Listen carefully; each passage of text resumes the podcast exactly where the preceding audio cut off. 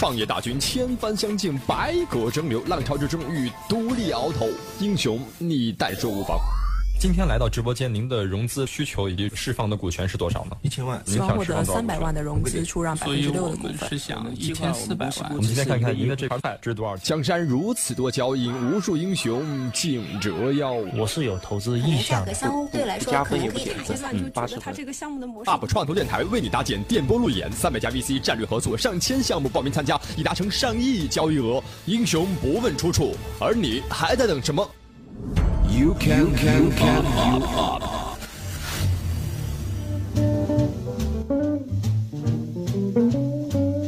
大家好，欢迎收听创投类节目 U Up，我是主持人张庸。现在我们谈创新创业，创新我觉得有两种，一种是这种创意驱动型的，就是面对于消费升级啊等等这些营销式的、互联网类的，是创意驱动型的、模式驱动型的；另外一种是这种技术驱动型的。那在深圳这个城市呢，就是特别适宜结合起来这种技术推动型加这种设计的类的，比如说创意类的、模式类的，就是软硬还有这个结合内容结合起来，在这样的一个模式下创业的话，都得需要自己对这个商业这个逻辑啊，包括商业的运营有一个非常这个强的能力。同时啊，还有一块也得非常重要，就是你的保护了。因为我们知道，在深圳这个城市，以技术驱动型的为占大多数哈，就是大家研发一个东西啊，它得需要一定周期、一定时间。你设计一个外观，设计一个工业的一个作品，包括涉及到商业模式，也得需要你亲自亲力的去完成这个一套这种。呃，你的一个这个智慧结晶或者劳动的结晶，那这个时候我们不可以白白的把这个去贡献给这个社会上也好，给给给竞争对手也好，必须要做好自己的一个有效的保护和有效的保障。那这个时候，我们必须要拿起法律的武器，来在自己创业过程当中陪伴的公司、陪伴的项目去成长。那这个时候，对于这个知识产权保护。布局与挖掘是十分重要的，所以今天这个话题，周五的夜晚，我们继续给大家分享法律公开课，谈到创新型企业知识产权的布局与挖掘。今天我们请到了科冠知识产权的总经理王海军，由绿大大互联网推荐的这样的一位非常有权威的律师来到直播间，跟大家一起来分享这个话题。马上请出王海军律师，王律师你好，哎跟大家分享一下今天分享这个主题，这个理由是什么？啊，因为现在呢，我们全国啊，呃，都在这个大众创业啊、万众创新的这个号召之下，嗯，呃，逐渐呢有很多这个激情被挖掘出来，很多年轻人啊，从学校一出来，对这个创业啊很有激情，并且在这个技术创新这一块儿啊，嗯确实有很多新的点子、新的这个方案。经常遇到的一个问题就是，这些相当于是新兵了，一进入这个市场呢，他们手握的这个技术方案啊，最大的需要是资金。但是资金呢，跟它对等的就是它的技术方案。可是它的技术方案呢，如果没有得到一个很好的一个保护，让它形成一个具有法律保护的一个砝码，在谈判的过程当中呢，会存在一个、呃、无法去对等谈判的这样的一个情况。甚至有很多情况就是说，把这个技术方案透露出去以后，然后这个自己的这个技术啊，无法得到这个很好的融资。所以在这块儿的时候，他都必须得需要在建投资之前做好自己的技术的这种保护，有效的防止对手或者投资人进行这个恶意的攻击或恶意的使用的专利。所以对于这块是非常重要的。今天我们就通过这种几大块来去跟大家分享关于自己的技术和自己的这些核心的商业的机密怎么样能保护起来。今天我们讲的这个第一大板块，呃，我们听听这个王律师想分享什么。呃，我们对于这个知识产权这一块的保护啊，实际上呃理解是这样子的。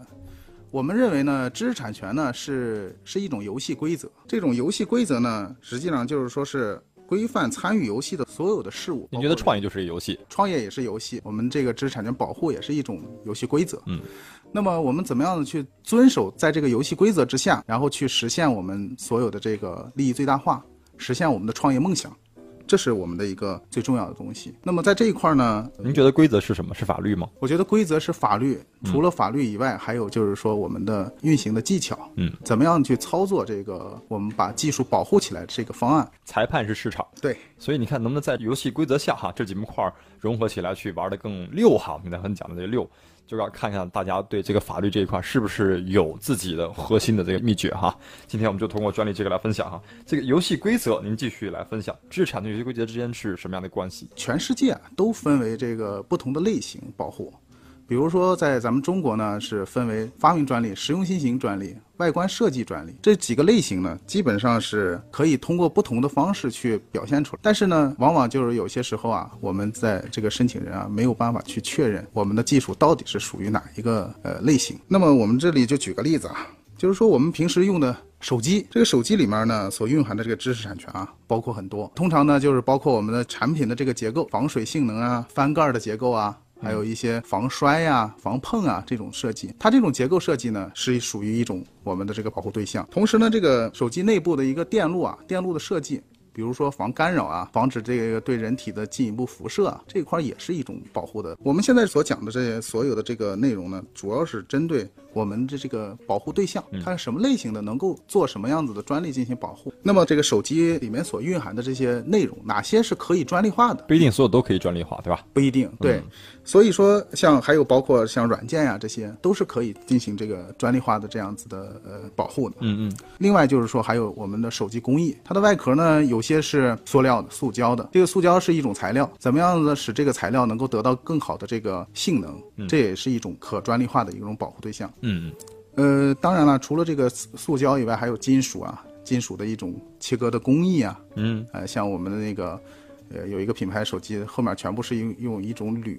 然后铣床铣出来的，嗯，那么这种工艺呢是加强了它这个强度，嗯，那这也是一种保护对象，嗯嗯那么另外就是说是还有一些，呃，美观性的、外观性的这样子的专利，嗯，它也是对这个产品对进行一个外部的设计进行一个保护。是，这么主要就是说是从这个角度来出发呢，能够让大家理解我们什么样子的内容可以进行专利化保护。从这个角度来出发，那么从这个保护点上面来出发呢，我们也可以把它分为像这个发明专利啊和实用新型专利，目前非常容易出现一个误区，就是这两个专利它们之间到底有什么区别？那么这里呢，我需要。大概的介绍一下这个发明专利和实用新型专利的这个区别。这两个属于分别申请的部分吗？对，都属于申请的这个。就我们该申请哪一块保护是吧？对，一块申请可以吗？就这个问题，我们听完之后跟大家做个解释。呃，一块申请的话是有针对性的，有针对性。对，看来里面是有一些技巧的。对，是。那么从这个流程时间上来讲呢，发明专利啊，申请的这个流程比较长，一般需要两年半到三年，甚至根据这个审查的这个情况啊，具体的可能更长。实用新型专利呢，它就不一样了，它。相对来说时间比较短，半年左右就能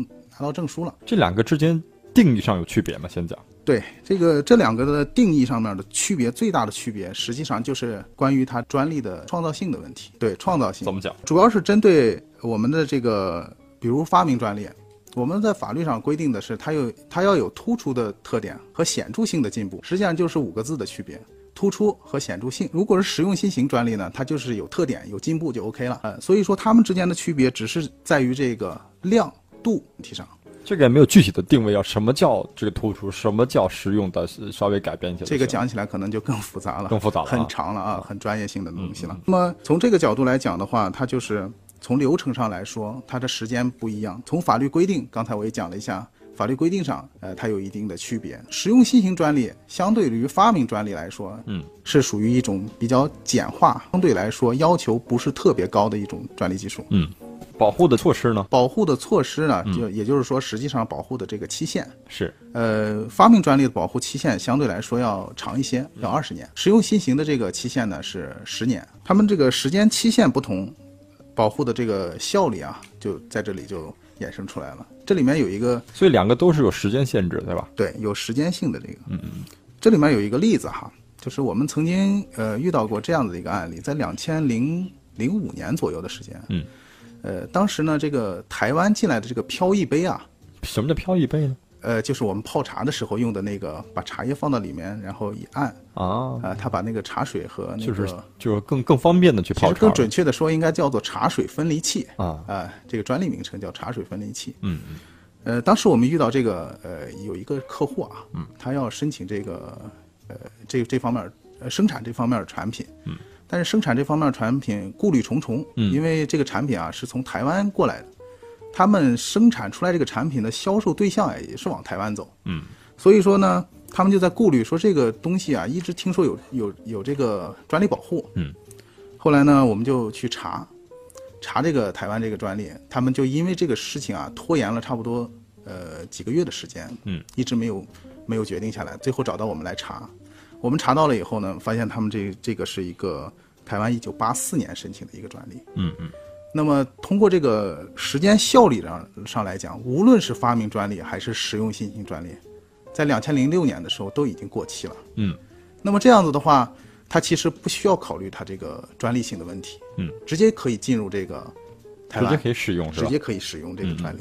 那么就是说，它这个保护效力啊，它是有期限的。嗯，这个是国家，就不管是国家还是地区啊，它对这个专利保护是用这个你公开技术。换取给你一定时间的这个保呃垄断性保护，呃这样子的一个规则。嗯。那么从这个角度来出发呢，呃我们在平时的这个研发过程当中啊，就完全可以把这种这种工作啊，去纳入到我们的研发工作当中去。嗯嗯，因为我们平时研发的时候可能会遇到一个研发难题，或者说是没有办法规避的一个技术点，这个时候呢，如果要是通过技术资料，就是技术文献、专利技术文献的这个分析，可能就会知道哦，这个技术实际上没有必要再去研究了，已经是过期的一种专利技术了，我们拿来直接就可以用，嗯，不用去考虑太多。它这过期的时候，它的那个文献是可以公开的吗？它在其实我们专利申请啊，呃，刚才我说了，只要申请了以后，授权了，都是属于公开的状态了。嗯，发明专利是没有授权的，在这个审查过程当中就要公开。审查过程当中就要公开你的这个技术，对对对，嗯嗯，所以说公开技术申请专利的时候要考虑的问题，不光是考虑我这个技术得不得保得到保护的这个问题，是，另外还要考虑就是说我们这个技术，呃，如果要申请了以后，会不会被别人公开了，会被别人都知晓了，嗯，这个技术点，嗯，那么这个怎么样去？有两面性嘛，对，它有两面性，是，嗯。所以申请技术之前也得考虑好你这个技术适不适合申请和及尽早的公开。对，嗯。那么还有一个就是说是关于这个实用新型这个专利啊，嗯，它存在一个这样的问题。那么就是说是目前啊，实用新型专利是没有实质性审查这个阶段的。嗯。没有实质性审查这个阶段呢，它存在一个什么样的问题呢？就是说，好多专利呢，它并没有真正的符合专利法对这个专利所。呃，专利的真正的要求，它没有符合这个要求。嗯，但是呢，它走完初审程序就有授权了。嗯，这个稳定性。初审是怎么个审法？初审呢，基本上是对这个专利的形式性的一个审查。嗯，那么就做一个备案，嗯，是吧？严格意义上来讲呢，现在是增加了一个新颖性的审查，也就是说，你这个专利有没有跟别人相同？嗯啊，呃。不能叫做备案，但是也是一种审查。可是呢，它的稳定性还是不像发明专利啊有那么长的一个实审阶段。但实用型的话，它有可能会重叠吗？有这种可能性，有可能性。对，这发明的就不太可能。发明就不太可能啊。那么所以说，呃，现在这个实用新型专利啊，程序上短着这么一块儿，短着这么一块儿呢，在市场的这个运行过程当中啊，经常会出现一个稳定性不强的这样的问题。嗯，就是说，比如我们去打官司，嗯，那么。去侵权纠纷的过程当中呢，是发现我们这个使用情形打来打去，最后，呃，发现这个专利是无效的，嗯，是很早就已经被别人申请了，嗯，那这种情况就很尴尬了。我这么理解，就是其实跟我们工作室和公司这个概念是一样的，对吧？都是一种组织，但是在公司是受到法律保护的，工作室是你可以也也可以背书，但是你你有问题的时候，它就不存在在一个法人的角度去解决这个问题。嗯，差不多啊，对。呃，所以说，呃，实用新型这个专利制度呢，现在就是说我们在呃知识产权这一块呢，就是增加了一个评审报评价报告的这样的一个制度。嗯，评价报告是干嘛用的呢？就是说我们这个实用新型啊，呃，在维权的过程当中，你先对它做一个。补充一个那个实审过程当中，这个这样子的一个类似实审这样的一个流程，是把这个实用新型的这个后面这一段程序啊，做一个评价，看它是否符合这样咱们这个法律规定的这个要求。如果符合的话，那么就是说有一个正面的报告；不符合，它也会有一个负面的报告。那么这样子的话，在具体的发生纠纷的时候啊，有一些，比如说像我们的这个行政查处过程当中，它就需要你提供这个相关的这个报告，然后进行参考。那么比如说诉讼的过程当中，法官、法院也有可能会要求你提供。这个方面的报告，但是呢，我们现在逐渐啊，这个网上这个销售平台啊，也会出现这样的状况，就是说，比如说呃，嗯，网上的这个某宝啊啊这些呃销售平台，他们在我们进行维权的过程当中啊，他会要求你提供这个评价报告。那么我们之前呢，就是说是会遇到一些这样子的情况，有了评价报告以后再去维权，效果就非常好。如果没有评价报告，你就会拖延很长时间。所以说，有些时候我建议啊。就是拥有这个自主的这个知识产权，尤其是实用新型啊这种专利比较重要的这个实用新型专利，可以先期对它做一个评价报告，嗯，然后呢，以备将来就是说是在网上呀或者什么其他平台上出现这种侵权纠纷的时候，嗯能够拿来就能用，嗯，这样子的话对自己维权会有很大的帮助。这是一个保护的一个很有效的一个办法。对。就是相当于是补充的一种方式。嗯，另外呢，刚才说到这个网上销售平台啊，之前我们这边也有一个这样子的案例，就是充分利用这种网上销售平台这种维权啊维权方式，然后呢赢得自己的这个销售时间。我们之前呢有一个客户呢，他们申请的一个一种女性的这个生理内裤啊，这种内裤呢是一种功能性的一种呃内衣。嗯，然后呢也申请了专利。嗯，也申请了这个相关的这个评价报告，然后评价报告的几个结果也也是正面的。然后呢，在网上销售啊，这个效果特别好。最后呢，发现上海有一家是在模仿一模一样的这个产品，也在销售。发现这个情况以后啊，客户啊，就是说是积极的去对这个采用这个网上销售平台这一块的一个投诉机制啊，去发起这个投诉，导致对方呢，就是说是没有办法正常的去经营这个产品。这样子的话，给自己留下了充分的这个销售时间，起到了这种干扰竞争对手这样的一个作用。但没有真正证明是谁。拿到最早的这个专利，就是相当于评价报告，就是把这个东西做了一个证明。嗯啊，对这个东西做了证明。嗯，所以说，呃，申请这个实用新型专利啊，还是说申请发明专利呢？不管申请什么类型的专利，它都是存在这个呃一个专利性本身稳定不稳定的这个问题。发明专利和实用新型专利可不可以同时去申请？是的，嗯，这个问题呢，实际上呃是属于我们。机制的这个申请人啊，自创的一种方式。后来在两千零九年啊，咱们这个专利法改法的时候，把这个，呃，制度啊写到法里面了。就是，呃，同一个人啊，同一天申请相同的专利，可以申请这个发明和使用信息啊，是同日提交，可以这样。有前提条件啊，对他有要求，一一个是同一个人，必须是同一个人，嗯，而且必须是同一天申请，嗯。在申请文件里面还必须要勾取这个同日申请的这方面的一些呃这个条款。嗯，您来分析一下呢？为什么要会在法律当中会这么约束？这种申请方式呢，实际上是一种双保险的一种申请方式。是，尤其是针对可使用新型的专利才可以这样走。嗯，比如说像一些方法啊，还有一些生产工艺啊，这种就是不可以走这条路子。那么一般是针对结构类型的专利，就是可以实用新型专利保护的这种技术才可以走这条路。那么走这条路的好处就是说什么呢？实用新型专利呢，它的这个授权比较快，能够及早进入市场，起到一种威慑作用。发明专利呢，它的这个审查速度太慢，如果等它下来以后，可能我们的这个产品都卖了几轮了。嗯，所以说。通过这种方式呢，就是说把实用新型专利先进入市场，得到保护，威慑了竞争对手。接下来呢，是发明专利让它慢慢的审查，等审查到了以后，发明专利如果可以授权，那么到时候我们会收到这个放弃这个实用新型的通知，嗯，到时候再把实用新型放弃掉就可以了。不可以同时持有是吗？对，这个是专利法里面哦，就是一个短期的和一个长期的。然后如何配合起来去使用这个武器去震慑市场或震慑对手，这是一个很好的套路问题。对，没错，这属于一种无缝连接的一种方式了啊，中间没有这个保护空档。适用的企业就是说这些结构型设计、工业设计这种的。对对，反正可以什么样不太适合这样这种方式？比如说我们的一些配方啊，或者说是一种生产工艺型的这种，还有软件设计的这种，可能就不适合了。嗯啊。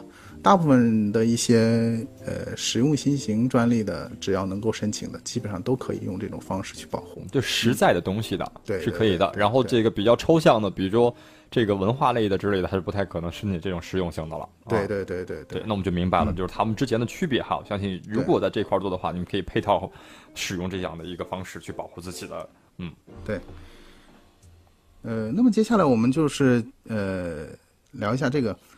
呃，发明专利和实用新型专利啊，他们他们的本质是，就我们自己理解啊，这个实用新型和发明专利的这个本质，它实际上就是受到法律保护的一种问题的解决方案。我们所有的专利实际上是在解决问题，解决不了问题的话，也就不存在专利专利性的问题了，也不存在专利性了。这里面就是说，我们呃这边也有一个有一个这样子的呃案子啊，关于这个解决技术问题的案子，比较简单，就是我们大家平时在这个快餐快餐啊，或者说是一些比较呃正规化的一些餐饮，都可以看到这个我们的厨师啊，或者说是这个工作人员啊，他们带着一个这个口瓶。就是遮挡这个口部的这个塑料的一遮挡物。这个产品呢，实际上最早啊，以前是在两千零零七年左右的时候，在我们这边申请。最早啊，我们以前为了表示卫生啊，基本上戴口罩。它存在一个什么样的问题呢？就是说这个口罩戴到戴到戴到这个嘴上啊，呃，遮挡这个鼻子的呼吸啊、说话这些都呃，首先佩戴者是不舒服的。再一个呢，是这个呃。脸部啊遮遮挡了一大部分，这个消费者啊没有办法跟他直接面对面的交交流，这一块呢也是一个呃影响，所以说呢就应运而生的这这样子的一个产品，因为利用咱们这个透明的这个材质啊制作的这样子的一个遮挡片，遮挡片呢佩戴到这个嘴部呢遮挡这个，而且还能很美观的解决这个就是人和人之间交流啊。那么设置了这个口瓶以后啊，就是销售这个情况也特别好。当时存在一个什么样的问题呢？就是说申请的时候啊，它有两种方案。那么一种方案呢，就是直接把这两边啊，通过这个橡皮筋的这种方式啊，直接套在耳朵上。还有一个方案呢，就是比较复杂一些了。有点像这个我们头戴耳机这样子的方式，然后呢单侧的这种连接，然后托架托起来，这种方式呢成本相对来高一些，但是呢可以重复使用，而且质量也各方面都比较好。所以说当时申请人呢就考虑说是把这一块申，另外一个方案呢就没有提交给我们，没有提交给我们呢，然后等我们申请下来以后，后来发现。它在同时销售的这么两款产品都在销售，然后就导致出现一个什么样的状况呢？第一款那个非常简单的那个东西啊，只是套在耳朵上的那个橡皮筋套在耳朵上那种产品，销售的效果特别好。因为它首先一点就是说是本身是简单，价格呢也便宜，成本也低。这样子的话就导致这个市场啊一下子就占领了很多市场。可是呢，同样就是说是在江浙那边嘛，也有很多这个企业就在这个抄这个产品，因为这个产品确实是，呃，成为一个新的行业。很多是在抄，然后这个时候我们就，呃，联系这个，这个时候就是说我们这个客户呢就跟我们取得联系了，就是说是这个是这个专利这一块怎么样子的保护，我们进行了一个详细的分析以后啊，发现当时啊就是少了这一块，当时我们少了一块这个，呃，用这个橡皮筋这种方式去，去戴到耳朵上这种解决这个问题的方式，所以说这里面呢虽然是解决了技术问题了，但是呢解决的方式啊。或者会有多种多样，解决方式从这个角度来讲的话，从解决方式这个角度来讲的话，当时呢就欠缺了一个增加一个解决方式的这种呃点，如果把这个点要布局到当时申请的专利里面去。就会得到更好的保护，就会得到这个市场更好的垄断性。所以说，我们认为啊，从这个案子里面来讲啊，我们在设置这个，就是说解决这个方案的时候啊，从一个设置给竞争对手设置障碍的这样子的一种角度啊去考虑，从这个防止侵权抄袭这个角度去考虑，这样子的话就会能够把自己的所要保护的技术方案，能够从各个点能够把它封死，防止其他人能够从其他的点上。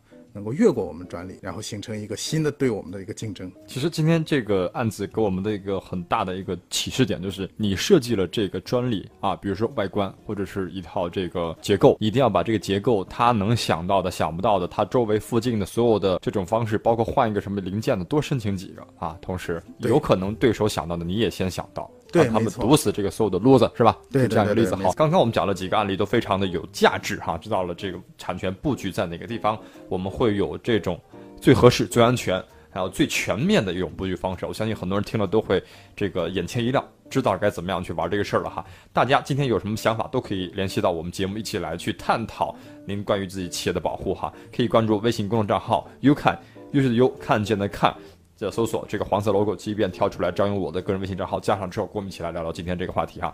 马上请出这个王律师继续跟我们分享，就是今天这个话题，就是我们知道知识产权保护一定是要在多方面去合理布局，然后让自己在这个赛道里堵死对手进行抄袭的一种可能性。那我们想问说，这种布局会不会让我的企业有一种很高昂的费用的一种负担哈？所以在费用这块，我们其实特别关心。其实刚才我们在讲的那个案例呢，这里面就存在一些这这方面的问题。嗯。呃，申请的专利的时候呢，它会存在一个费用缴交的这个问题。嗯，费用缴交呢，呃，如果是我们这个保护的这个方案呢，嗯，呃，它比较保护的点比较多，有可能就会涉及到多申请几件专利，是那么费用就随之而来就有可能我见过的这种项目都有上百个专利，没错，然后得保护的这个点十分之详细。我说您得花多少钱呢？他说钱都不是问题，问题是未来不可能赔钱啊。对，用这样子的严密的方式去保护呢，它的这个费用啊也是非常高昂的。是，所以说呢，咱们现在啊，国内啊，对这个专利申请啊，嗯呃，国家是有一定的这个费用减减免的这样政策。嗯，那么比如说我们现在目前实施的这些政策呢，嗯是对个人申请和公司申请啊都有相对的政策减免。那么如果是公司的这个申请，它的这个要求就比较苛刻了，必须要求我们企业是亏损状态才可以享有这个相应的这一些政策。亏损状态就是你没有盈利的部分，对然后你可以用这个方式来去对对对申，请减免、全免吗？呃，不是全免，就是减掉百分之七十左右的样子。哎呦，这个还蛮多的哦。对呃，只是这个申请费用那也不能逼着我们创业企业一直不赚钱呢。没错，所以说，呃，现在新的政策马上就要实施了。嗯，这个新的政策实施对啊，九月一号呢，现在有一个新的这个国家呃专利申请的减缴费用嗯呃规定要落地了。嗯，这个新的这个规定呢，它对公司申请啊，它没有那么严格的要求了。嗯，它的要求呢，就相当于是说把呃亏损这一块儿改为年收入啊，如果是低于三十万，嗯，就可以享受这个百分之八十五的这个减缴。也就是说，三十万是指公司的收入低于三十万，对公司的哦这个就提高了是吧？以前对亏损还是提到三十万以下了啊，对对对，也就是说这个企业三十万都不差钱儿，现在国家这么认为啊。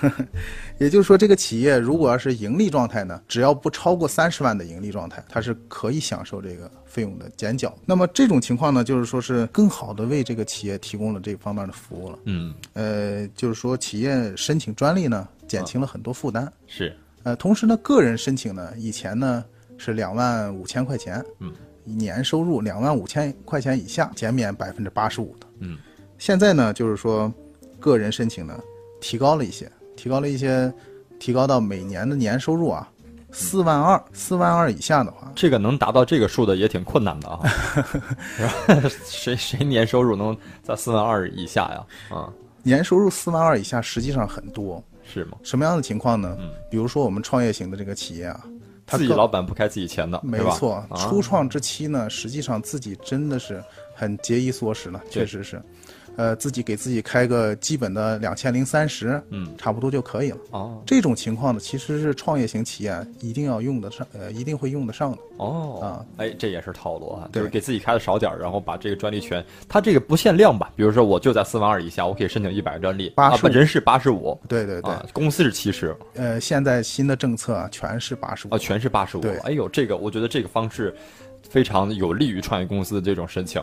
所以申请下来，您能告诉我大概发大致范围哈？就申请下来能能在一个项一个专利当中能自己能实际出多少？呃，它这个减减缴的费用啊，主要都是官方的费用啊啊，就是代理机构的这个代理费用啊，嗯还是正常的，因为他的这个工作没有国际国家补贴啊什么之类的，他工作还是照常付出那么多，收入那么多，嗯主要是官方费用。嗯官方费用呢，呃，像我们发明专利的话，嗯官方费用就要收三百三千四百四三千四百五十块钱。嗯，这样子减下来的话，只需要交五百六十块钱就可以了。哎，我很想这个问问律师啊，就是为他们做这种保护，你们收的费用跟官方比，和他们比他们高还是比他们低啊？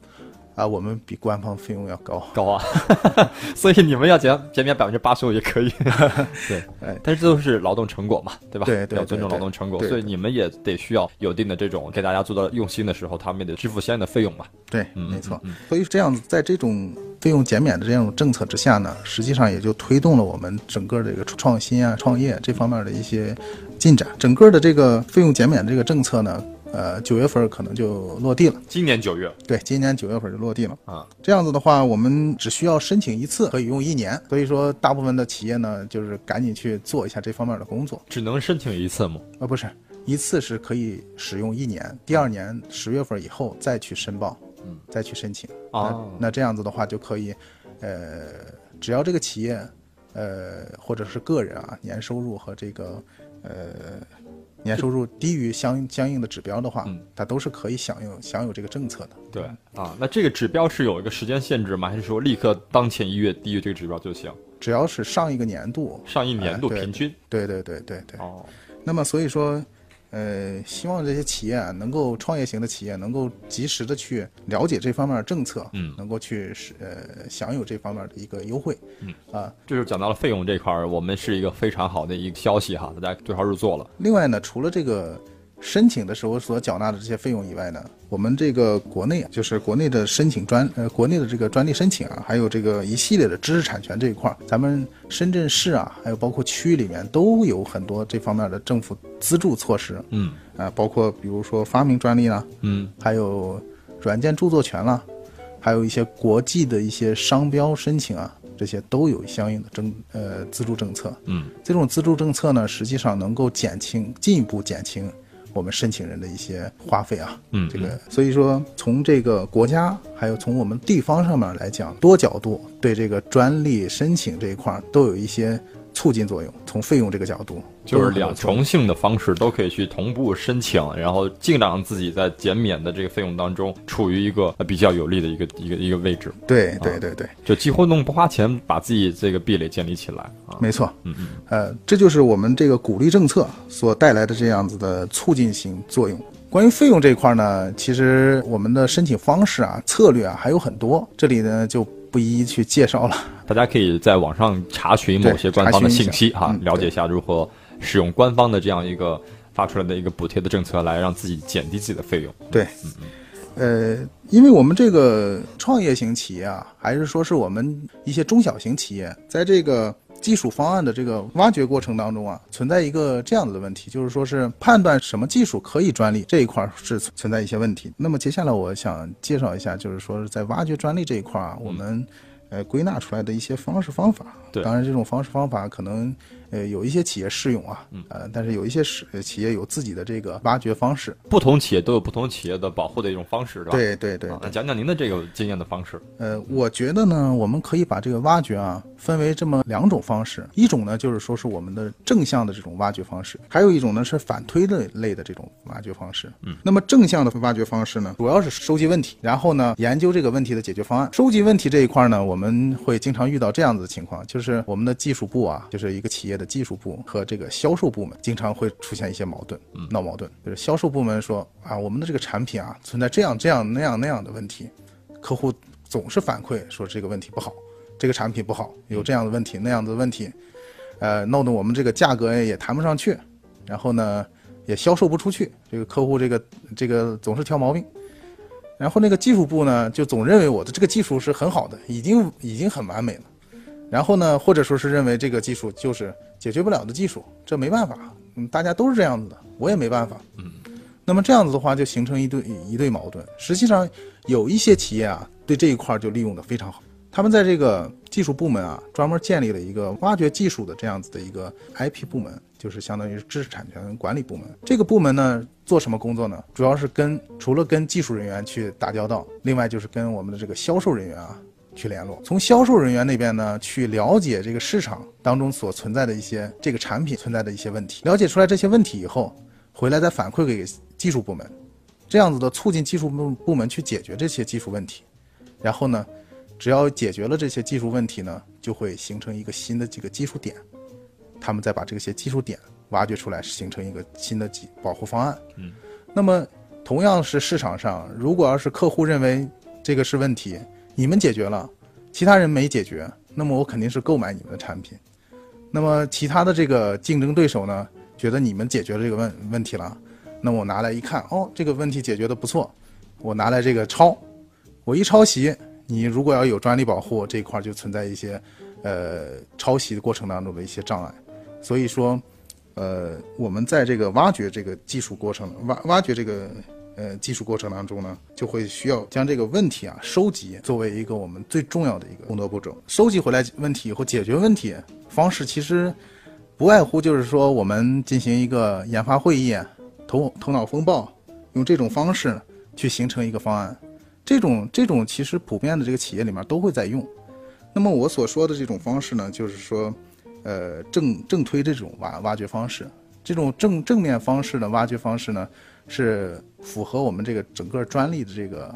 要求首先先形成了技术问题，然后呢再研究出来这个解决技术问题的这种方案。那么这里面呢，我们之前有个这样子的呃例子，我们平时用的这个手机啊，那个侧按键特别容易坏，什么原因呢？因为那个侧按键是直接焊在线路板上的，在使用的过程当中，它会从侧面受力，容易脱落，或者焊接的那个点会开掉，这样子的话就接触不灵敏。那么我们之前总是遇到这种问题的情况下。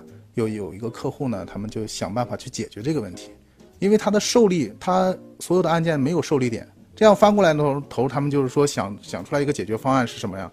在我们的线路板上面挖一个槽，直接把这个按键啊放在这个嵌入到这个槽里面，嵌入到这个槽里面呢，使它这个受力点是整个的线路板的侧边，那么这样子的话，在焊接了以后，它的受力就非常呃。相当于是很结实了，这样子的。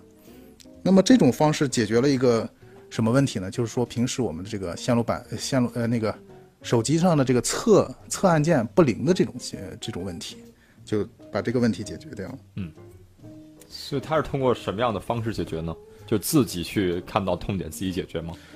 它这个也是要收集这个相关的一些呃技术问题。嗯，因为我们这个。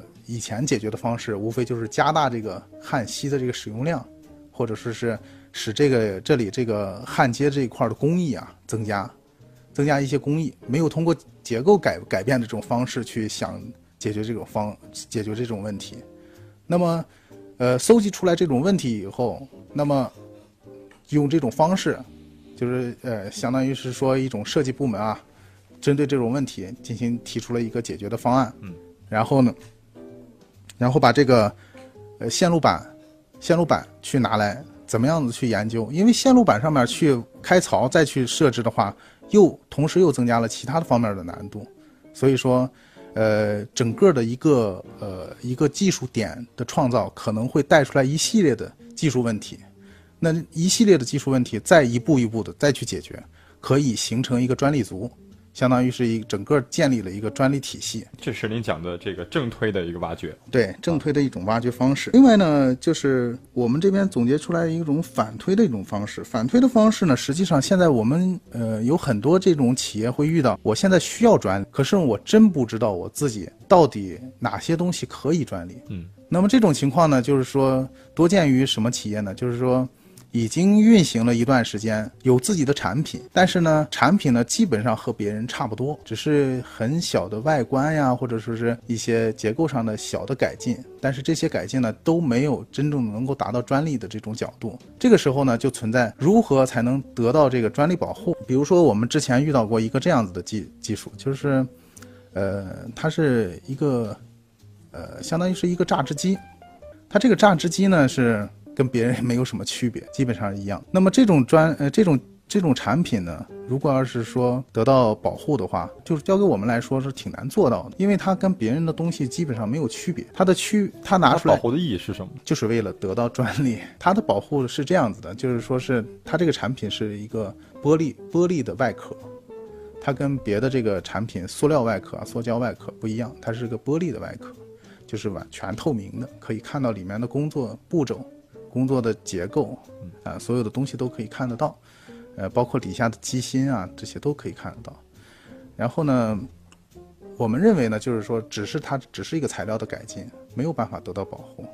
那么这个时候，我们就相当于反向反过来了，我们有了这个东西了，我们怎么样去找它到底具有什么样子的？具体解决了什么样的技术问题？从这个角度再出发，那么这就是反向的一种操操作方式。后来我们研究了一下，说是这个产品呢，它存在一个什么样的特点？就是说它本身是一个透明的外壳。那么透明的外壳呢，它如果透明把它表现出来，就可能需要一一个光啊，或者说是通过一些按键呀什么样子的方式去表现出来。然后后来我们在这个。建议这个客户在整个的这个玻璃外壳的下端表面啊，设置了一圈这个 LED 的这个玻璃截面内设置的照射的这样的灯光。这种方式呢，去解决了这个透明玻璃罩它所带来的这个效果。所以说，这种反推的方式，就是我们有现成的产品，但是呢，这些现成的产品我们并不知道它的保护点在哪里。而这个现成产品稍微做一些调整，稍微增加一些改进的点。就可以反推挖掘出来一些新的这个保护方案。这种方式就是正翻的这样的方式来去给自己的企业，你能找到专利或找不到专利都可以实现一个你的一个专利的保护的一个壁垒嘛？对，嗯嗯嗯。这样子的话，呃，专利的布局啊也就形成了，因为你这个玻璃的这个外壳确实是很漂亮，然后销售出去了以后呢，美观度也达到了啊。对，美观度也达到了，它本身的销售这个专利这个专利的这个。呃，起的这个销售辅助作用也就起到了。国际专利申请呢，它存在一个呃优先权的问题。那么我们之前有一个台灯企业，它申请的这个技术已经得到了这个国际专利这一块的一个前端申请，就是实际上就是 PCT 的这个前端申请。它得到这个优先权以后，它在展会上啊进行展销它这个产品的过程当中，有一家德国客户。德国客户呢看到他这个产品以后非常感兴趣，结构特别新颖。这个时候呢，他就把这个产品的这个优先权啊转让给这个德国客户，由这个德国客户直接从他这边去购买这个产品，形成了一定的订单。那么这个方式呢，实际上是促进了我们这个产品的这个成交，嗯，向海外布局这种方式。所以我们觉得这个 PCT 的这个方式呢，也是一个很好的解决我们产品向外走出去的这种一个途径。所以我觉得国际专利的这个申请是看我们是什么类型的企业。我们如果要是主要是出口型的这种企业，那么这一块是一定要布局的。如果有有技术，一定要多布局在这个上面。然后呢，方便我们在参加展会啊，或者还有一些国际交流的过程当中，帮我们这个产品尽快的去。